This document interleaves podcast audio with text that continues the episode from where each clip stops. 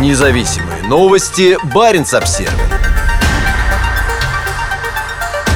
Мобилизованный из Архангельской области раскритиковал гуманитарную помощь от региона. Солдатам в преддверии зимы прислали резиновые сапоги, а также просроченные продукты и коврик для йоги. Житель Архангельской области, мобилизованный на войну с Украиной, записал видео, в котором критикует гуманитарную помощь от региональных властей. Мужчина недоволен качеством вещей и продуктов. Видео опубликовано изданием СОТа. Мобилизованный, его имя Егор Чепурин, показывает присланные в учебную часть резиновые сапоги и иронично говорит, что они будут очень полезны зимой. Затем Чепурин показал коврик для йоги. Базара ноль. Йогой будем заниматься. Нам на земле не холодно спать в окопе. Очень хороший коврик. Советую всем, шутит боец. Также он раскритиковал мешок для вещей с длинной лямкой, который тоже был в посылке, носки, нательное белье и спальный мешок. Обещали 100 литров сумку тактическую. Что это? На масленицу в таких прыгают. Спасибо, товарищ губернатор. Носки. Господи боже мой называются. Очень хорошие, теплые. Рекомендую. Не вижу никакой прослойки на нательном белье, чтобы оно впитывало влагу и отталкивало ее. Ну и самое главное – спальник.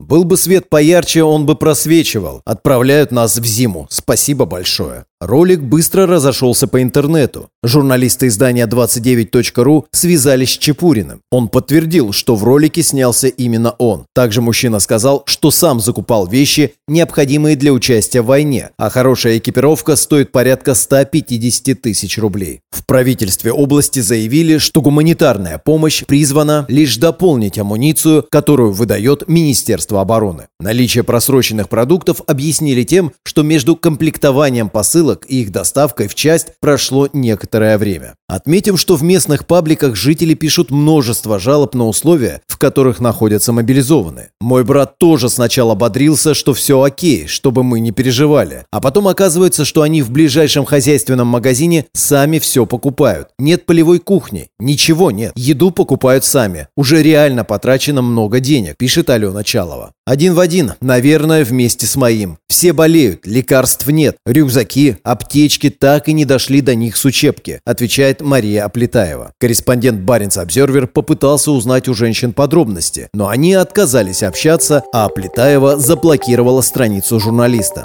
Не ответил на сообщение и Егор Чепурин. На своей странице он, кроме нашумевшего ролика, публикует свои фотографии в форме, а также видео, на котором он стреляет из автомата. Независимые новости. Барин обсервис